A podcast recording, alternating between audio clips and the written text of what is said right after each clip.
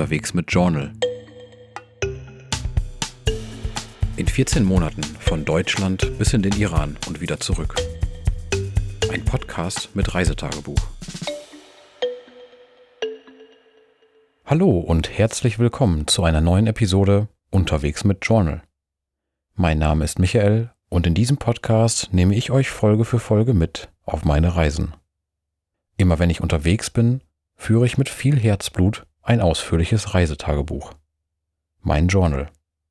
Und daraus lese ich hier vor. Damit seid ihr ganz dicht und hautnah mit dabei.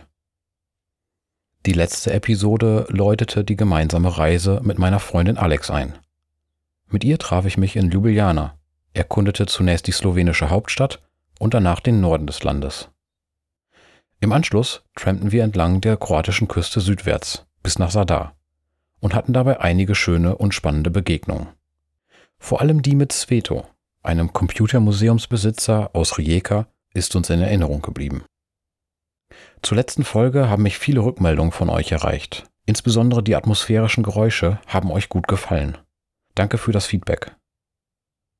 Die heutige Episode beginnt mit einem Eintrag über Sadar, von wo aus Alex und ich zu einem spannenden Tagesausflug aufbrechen.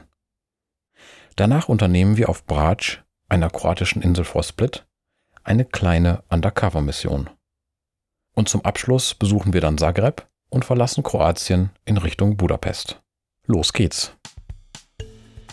Episode 11 Abwechslungsreiches Kroatien. Geschrieben am 29. April 2018 und somit am 70. Reisetag. In der kroatischen Hafenstadt Split.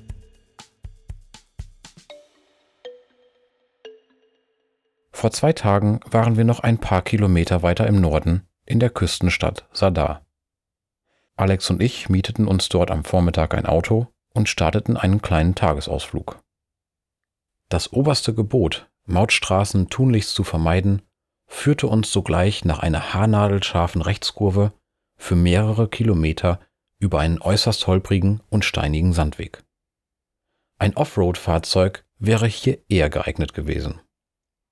Zwei weitere Stunden vergingen auf gut geteerten Nebenstraßen, bis wir nahe der bosnischen Grenze die Plitvička Seen erreichten.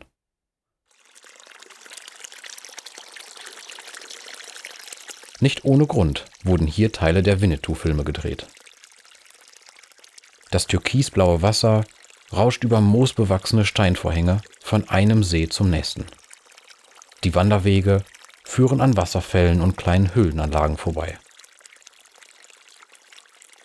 Eine Schlange bewegte sich vorsichtig durch das Wasser und schob nach einigen Momenten des Abwartens ihren Kopf über die Wasseroberfläche, atmete einige Züge Sauerstoff und verschwand danach sehr schnell in den Weiten des Sees.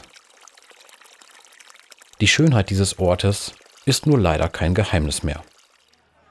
Und so drängelten sich Touristengruppen aus Südostasien, Japan, China und allerlei europäischen Ländern durch den Nationalpark.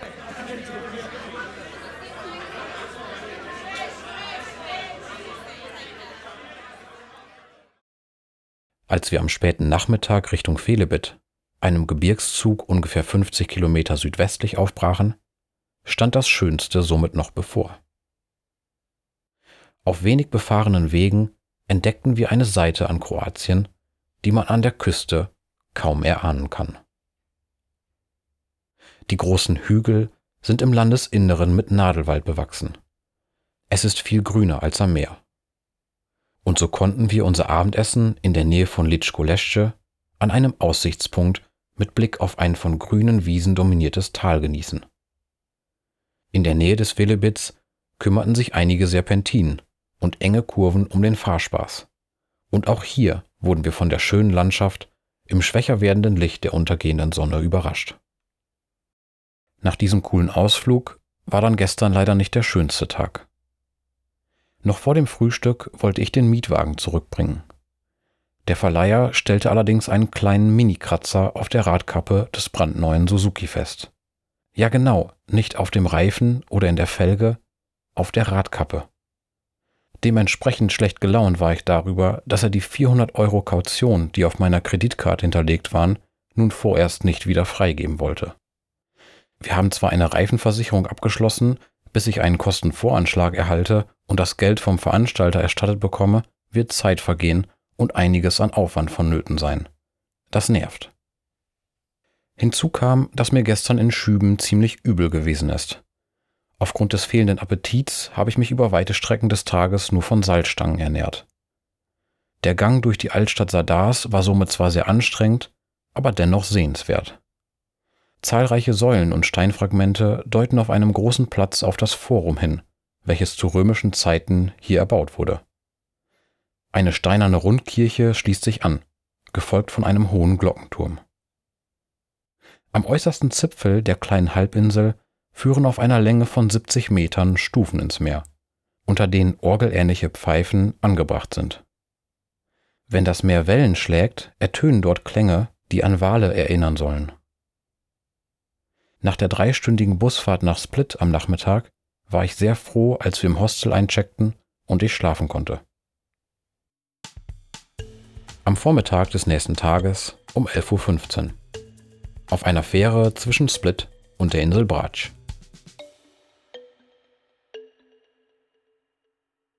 Heute früh sind wir noch von meiner Schwester Lilly via Facebook mit der Information versorgt worden, dass Papa in einem anderen Hotel nächtigt, als wir angenommen hatten.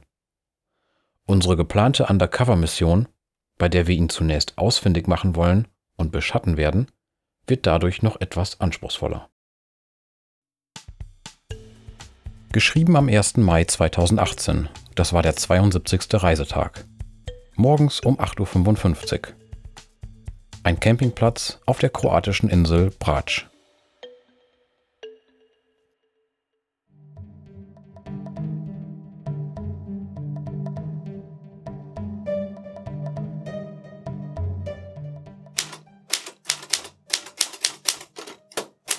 Erste Sichtung erfolgte bereits gestern während unserer Ankunft in der kleinen Stadt Bol. Als wir die Straße entlang liefen, die an der Hotelanlage vorbeiführt, erspähten wir Papa beim freien Spiel auf einem der hinteren Plätze. Zeit der Sichtung 14 Uhr.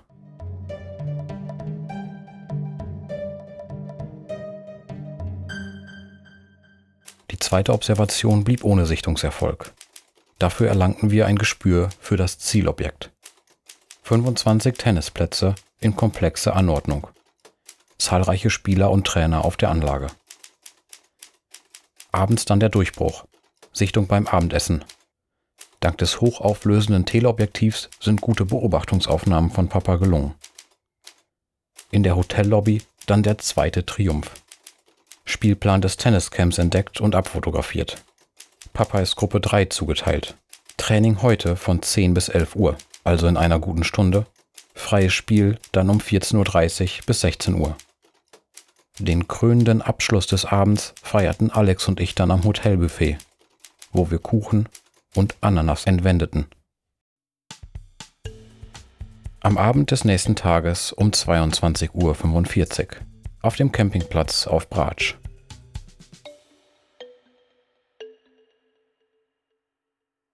Gestern Vormittag erneut erfolgreiche Sichtung beim Tennistraining.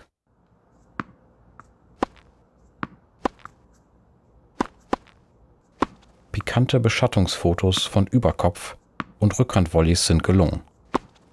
Mission wurde daher gestern um 10.50 Uhr erfolgreich abgeschlossen. Nachdem wir die letzten Fotos geknipst hatten, setzten wir uns in die bei den Tennisfeldern gelegene Bar und überraschten Papa mit unserer Anwesenheit. Er war schon etwas geschockt, so hatte er ja gar nicht mit uns gerechnet. Gefreut hat er sich dann allerdings sehr, so wie ich mich auch.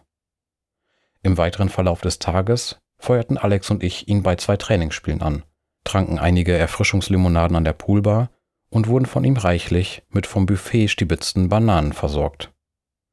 Abends waren wir dazu verabredet, in der Hotelbar das äußerst spannende Champions League Halbfinale zwischen München und Madrid zu gucken. Einige meiner Winterklamotten konnte ich ihm gestern auch aufs Auge drücken und damit mein Gepäck etwas verringern. Heute Nachmittag besuchten wir noch einmal die Tennisanlage und schauten Papa beim Doppel zu. Im Anschluss konnte ich auch kurz den Schläger schwingen, wurde aber mit 1 zu 6 schnell und deutlich in gut 20 Minuten abgefertigt. Drei Getränke an der Poolbar später machten wir erneut ein Treffen für den Abend aus. Papa konnte uns über sein All-Inclusive-Band Bier bestellen, auf dem Tisch standen gebrannte Mandeln. Es war wieder ein sehr schöner Abend zu dritt. Morgen möchten wir sehr früh aufbrechen, um eine Chance zu haben, die kroatische Hauptstadt Zagreb zu erreichen.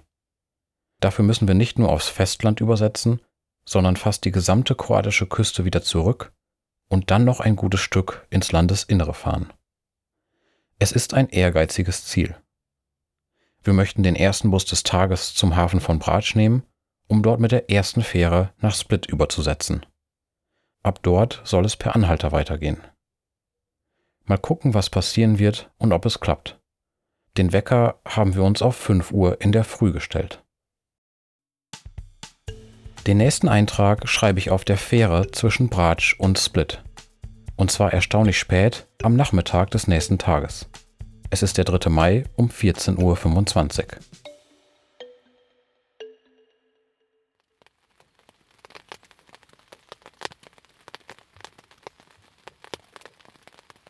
Genau 3.30 Uhr heute Nacht wachten Alex und ich zeitgleich auf. Was waren das für Geräusche? Es tröpfelte leise, aber beständig. Immer wieder auf unser Zelt. Regen. Wir konnten es nicht glauben. Nur eineinhalb Stunden später hätte unser Wecker klingeln sollen.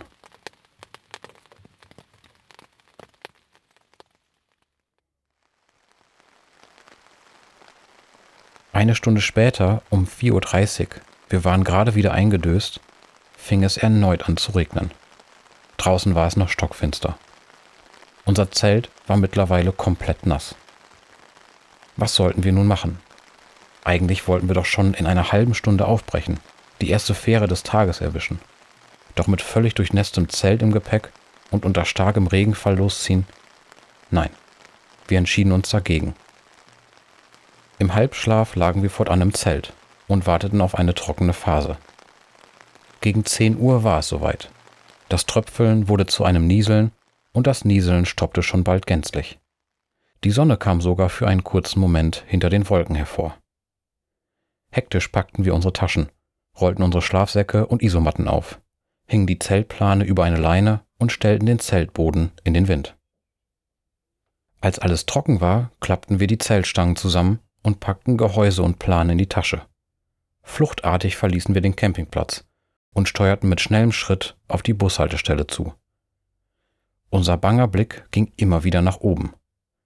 Dunkle Wolken zogen sich immer dichter zusammen, der nächste Regen war im Anmarsch. An der Haltestelle angekommen, schauten wir uns verzweifelt nach einem Platz zum Unterstellen um.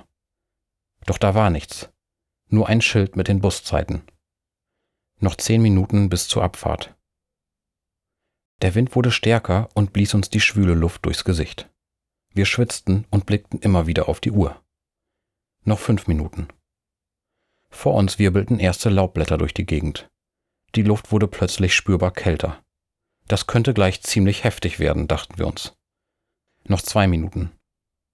Mit jeder Minute kam weniger Licht durch die Wolken. Es wurde immer düsterer und finsterer. Noch eine Minute bis zur Abfahrt. Erste, dicke Wassertropfen krachten auf unsere Rucksäcke. Sie waren so groß und schwer, dass es jedes Mal dumpf ploppte. Da tauchte plötzlich der Bus auf. Noch gut 300 Meter entfernt kam er um eine Kurve geschossen und fuhr auf uns zu. Die Tropfen kamen nun immer häufiger vom Himmel geschossen. Wir griffen unser Gepäck. Der Bus hielt direkt vor uns an. Wir waren gerade eingestiegen, die Tür war hinter uns zugefallen, da schüttete es aus allen Eimern. Überglücklich im Trocknen zu sitzen, fuhren Alex und ich im Bus bis zum Fähranleger und konnten dort bei nur noch leichtem Regen auf die Fähre spazieren. Unsere Pläne, um nach Zagreb zu kommen, haben wir natürlich inzwischen komplett umgeschmissen. Wenn wir Split erreichen, ist der Abend nicht mehr fern. Deshalb wollen wir nun vielleicht einen Nachtbus nehmen, um es bis zur kroatischen Hauptstadt zu schaffen. Und von dort aus schauen wir dann, wie wir weiter nach Ungarn kommen. Wir springen gute zwei Tage nach vorne. Es ist der 5. Mai um 20.35 Uhr abends. Diesen Eintrag schreibe ich in einem Hostel, in der ungarischen Hauptstadt Budapest. Wir konnten tatsächlich einen Nachtbus von Split nach Zagreb nehmen. Dieser erreichte um kurz vor fünf überpünktlich die kroatische Hauptstadt. Kaum besetzt konnten wir zwar jeweils vier Sitze für uns in Anspruch nehmen, aus dem Gebläse entwich allerdings heiße Luft von unten und konkurrierte mit der kalten, die von oben aus der Lüftung kam. Irgendwo zwischendrin versuchten Alex und ich einige Stunden Schlaf zu erhaschen. Der Tag in Zagreb war dann trotz des äußerst unbeständigen und unvorhersehbaren Wetters sehr schön. Passend zum Start einer geführten Stadttour hörte es auf zu regnen. Der Guide war spitze und erklärte viel zur Geschichte der kroatischen Hauptstadt. Im Mittelalter hatten sich auf zwei dicht beieinander liegenden Hügeln zwei kleine Städte entwickelt. In der einen, in Kaptol, wo noch heute Kirchen, ein Kloster und die größte Kathedrale des Landes stehen, lebte und waltete der Klerus. Nur einige hundert Meter weiter umschlossen die Stadtmauern von Gradetz hingegen Handwerker und Arbeiter. Getrennt wurden die beiden Siedlungen nicht nur von einem Tal, sondern auch von dem dadurch verlaufenden Fluss. Über die Brücke, welche die beiden Städte miteinander verband, wurde jedoch nicht nur Handel getrieben. Ganz im Gegenteil nennt man sie noch bis heute die Blutige Brücke. Bis zu ihrer Vereinigung als Zagreb im Jahr 1850 standen sich Gradetz und Kaptol also eher feindselig gegenüber. Interessant wurde es auch auf dem zentralen Platz im ehemaligen Gradetz. Auf dem bunten Ziegeldach der Kirche erkennt man deutlich zwei Wappen. Auf dem linken ist neben dem kroatischen Schachbrettmuster in Rot-Weiß und drei dalmatischen Löwenköpfen auch ein Marder abgebildet. Nicht nur repräsentiert dieses Tier die Region Slawonien, sein Fell war darüber hinaus früher zentraler Gegenwert beim Handeln und beim Tauschen in dieser Gegend. Der Name der kroatischen Währung Kuna, von Alex und mir meist als Kühnchen bezeichnet, leitet sich vom kroatischen Namen des Malers ab. Abends gönnten wir uns noch ein traditionelles Zagreber Gericht. Strukli besteht aus einer dünnen, nudelähnlichen Teigmasse, Käse und Sahne. Zunächst bestellten wir die salzige Variante, später die süße, verfeinert mit Nüssen und mit Honig. Heute waren wir dann den ganzen Tag lang damit beschäftigt, von Zagreb bis in die ungarische Hauptstadt, also nach Budapest zu gelangen. Aus der Zagreber Innenstadt heraus konnten wir bei Miro zusteigen. Der geschätzt 40-jährige Mann stellt professionell Sticker und Aufkleber für Firmen und für Unternehmen her. Er war auf dem Weg zu einem Geschäftstermin. Es ging um die Auslieferung einiger Produkte. Doch dann lief auf einmal alles ganz anders als gedacht. Zunächst stoppte er an einer Tankstelle. Dort versorgte er uns mit einem prickelnden Brausegetränk. Und im Anschluss ließ er es sich nicht nehmen, einen riesigen Umweg für uns einzulegen. So fuhren wir dann noch weitere 60 Kilometer zusammen mit Miro und standen, als wir aus seinem Auto ausstiegen und uns von ihm verabschiedeten, direkt vor der kroatisch-ungarischen Grenze. Wir reihten uns dort als Fußgänger in die relativ kurze Autoschlange ein und spazierten nach der Ausweiskontrolle auf einer Brücke über den Grenzfluss. Hinter der Grenzanlage führten breite, ausladende Straßen in das Landesinnere hinein. Für mehrere hundert Meter ging's so schnurstracks geradeaus, auf einem bestimmt 20 bis 30 Meter breiten Teerdeckel. Um uns herum wehten die Blätter der Bäume im seichten Wind. Schnell lernten Alex und ich, dass hier zwar jede Menge Teerfläche vorhanden war, dass Autos hier allerdings so gut wie nie vorbeifahren. Geschätzt im Viertelstundentakt verirrte sich ein vereinzelter Pkw oder auch mal ein Lieferwagen und durchfuhr dieses einsame Stück Landschaft. Also warteten wir. 15 Minuten. 30 Minuten. Unsere Rucksäcke hatten wir schon lange an einer Leitplanke abgestellt und saßen etwas gelangweilt auf der Straße. Die Grenzeinlage war zwei oder dreihundert Meter entfernt, aber stets in unserem Blickfeld. Wenn sich dann mal ein Auto über die Grenze wagte, standen wir auf, setzten unsere Sonnenbrillen ab, streckten unsere Daumen aus und setzten unser freundlichstes und sympathischstes Lächeln auf. Es half nichts. 45 Minuten waren vergangen. Um uns die Zeit zu vertreiben, tanzten Alex und ich einen Wiener Walzer. Den Takt summten wir uns selbst herbei. Und dann zunächst eins und zwei und eins und zwei zur Seite hin und her. Und dann im raschen Drehschritt mit großzügigen Schritten über das dunkelgraue Teerparkett. Nach einer Stunde, da geschah etwas Unglaubliches. Wieder öffnete sich die Grenzanlage und spuckte einige verirrte Seelen hinein ins ungarische Staatsgebiet. Aber nein, das konnte doch nicht sein. Das durfte nicht wahr sein. Wir konnten unseren Augen nicht glauben. Diese Menschen, die nun ganz langsam auf uns zukamen, die saßen nicht in einem Fahrzeug. Genau wie wir hatten sie einen großen Rucksack aufgeschultert und waren zu Fuß unterwegs. Schritt für Schritt kamen sie uns näher. Ein Pärchen aus Polen, wie sich schnell herausstellte, als wir uns kurz miteinander unterhielten. Und sie waren tatsächlich auch per Anhalter unterwegs. Hier, an diesem gottverlassenen Ort. Hier, wo ohnehin schon kaum ein Fahrzeug vorbeikam. Jedem von uns Vieren war klar, dass wir nicht beisammen stehen konnten. Für vier Leute gleichzeitig würden noch weniger Fahrzeuge anhalten als für zwei. Also trafen wir eine Übereinkunft, stillschweigend, ohne dass wir darüber sprechen mussten. Das Paar aus Polen lief weitere 200 Meter die Straße hinunter und stellte sich dort auf. Mit einem ausladenden Winkearm versuchten sie daraufhin ihren Nachteil, an zweiter Stelle zu stehen, wettzumachen. Und tatsächlich.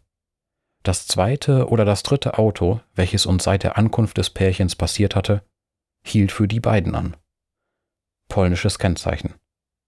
Wie hatte das nun geklappt? Was war hier passiert? Fragten Alex und ich uns entsetzt, während sich das Fahrzeug entfernte und wir wieder alleine auf der breiten Fahrbahn standen. Immer noch ganz am Anfang von Ungarn. War dieser ausladende Winkearm, den die beiden eingesetzt hatten, ein geheimes Zeichen unter polnischen Landsleuten? Wie konnte der Fahrer des PKWs wissen, dass die beiden Personen hinter uns polnisch waren und wir nicht? Das war doch nicht möglich. Oder lag es an etwas anderem? Wir schauten uns an. Aber wir sahen doch genauso sympathisch aus wie eh und je. Noch immer fassungslos über die Vorgänge berappelten wir uns und warteten auf die nächsten Chancen.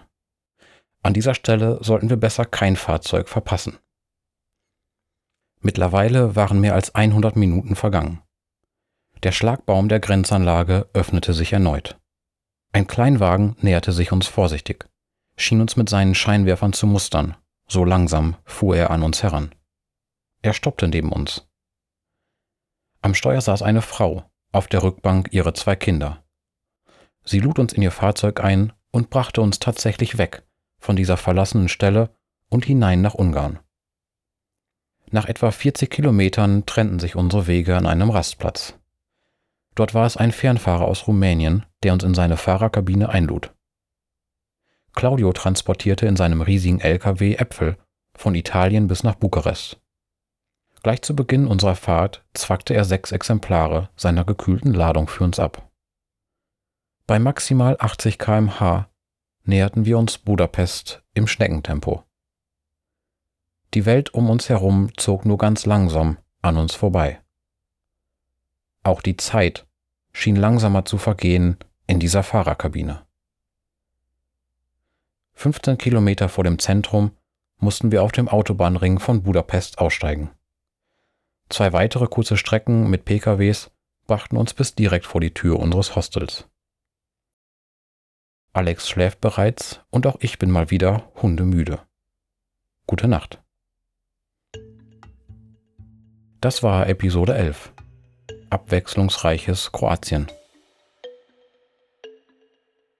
In der nächsten Episode sind wir zunächst zu Gast bei Freunden von Alex im Osten von Ungarn. Und danach geht's für uns dann weiter nach Serbien. Sicher habt ihr Feedback oder Fragen zu dieser Episode. Schreibt mir diese gerne direkt. Ihr könnt mir eine E-Mail schreiben an feedback at unterwegs-mit-journal.de. Auch könnt ihr mir einen Kommentar auf meiner Website zu dieser Episode hinterlassen. unterwegs-mit-journal.de. oder ihr erreicht mich bei Facebook auf der Seite Unterwegs mit Journal. Außerdem findet ihr mich bei Instagram unter dem Handle Farben dieser Welt. So gelangt ihr gleichzeitig auch zu einem Fotoprojekt von mir. Wenn euch dieser Podcast gefällt, dann lasst es mich wissen. Ihr könnt diese Show abonnieren, ihr Sterne vergeben oder auch Reviews schreiben. Das geht zum Beispiel bei Spotify, bei Apple Podcasts oder auch bei Google Podcasts. Das war's für heute. Ich freue mich schon auf die nächste Episode. Bis bald.